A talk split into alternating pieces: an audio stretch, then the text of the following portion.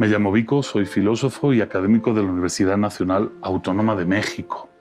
Que el hombre es un animal político, o sea,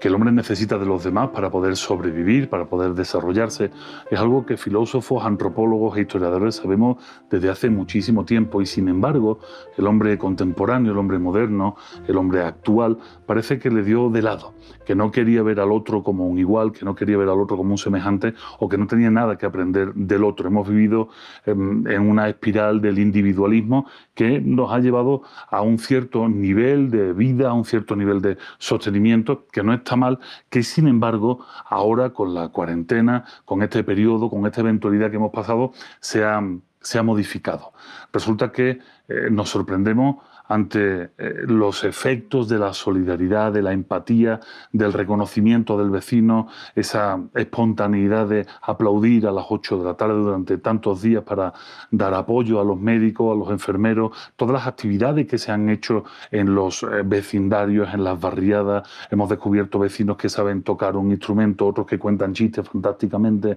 Hemos hecho cosas en común a pesar de no poder estar juntos, grupos de WhatsApp, eh, muchos grupos en otras redes sociales y nos hemos sorprendido ante, ante esto y en el fondo no hemos hecho más que volver a algo que ya sabíamos que era necesario. La convivencia con el otro, con los vecinos, el saber que hay un tejido social en el que se puede confiar inmediatamente cercano a ti, es algo que la gente de mi generación ya sabía, porque resulta que lo que ahora tenemos algo más de 40 años, recordamos perfectamente el nombre de los hijos de nuestros vecinos, porque fue con ellos, eh, aquellos niños de entonces con los que jugábamos y además entrábamos en casa de nuestros vecinos, comíamos con ellos, vivimos sus diferentes realidades. Ahora se ha abierto una nueva posibilidad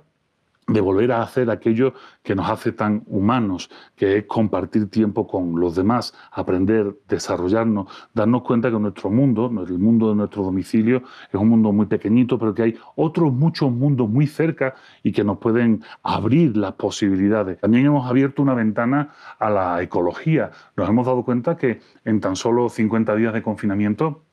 Muchas de esas cosas que parecían imposibles, como revertir el cambio climático, como revertir las emisiones de CO2 a la atmósfera, se han conseguido. Hemos visto imágenes maravillosas de los delfines y de las medusas en los canales de Venecia. Hemos visto a los jabalís eh, acercándose a las ciudades y paseando por las calles. Hemos visto a corzos eh, jugando en las playas. Hemos visto ballenas donde antes eh, solo se veía suciedad. Eh, resulta que sí, que sí se puede, que sí se puede dar un giro a la realidad, que no necesitamos demostrar que lo estamos haciendo, no tenemos que subir fotos a Instagram constantemente y simplemente tenemos que, tenemos que vivir. Y el ser humano no vive solo. El ser humano, para ser humano, lo que necesita es a otros seres humanos. Y a pesar de que nuestros vecinos no han podido compartir espacio físico con nosotros, porque teníamos que estar apartados de ellos, eh, hemos descubierto que sí es posible una sociedad eh, bien tejida, una sociedad que admita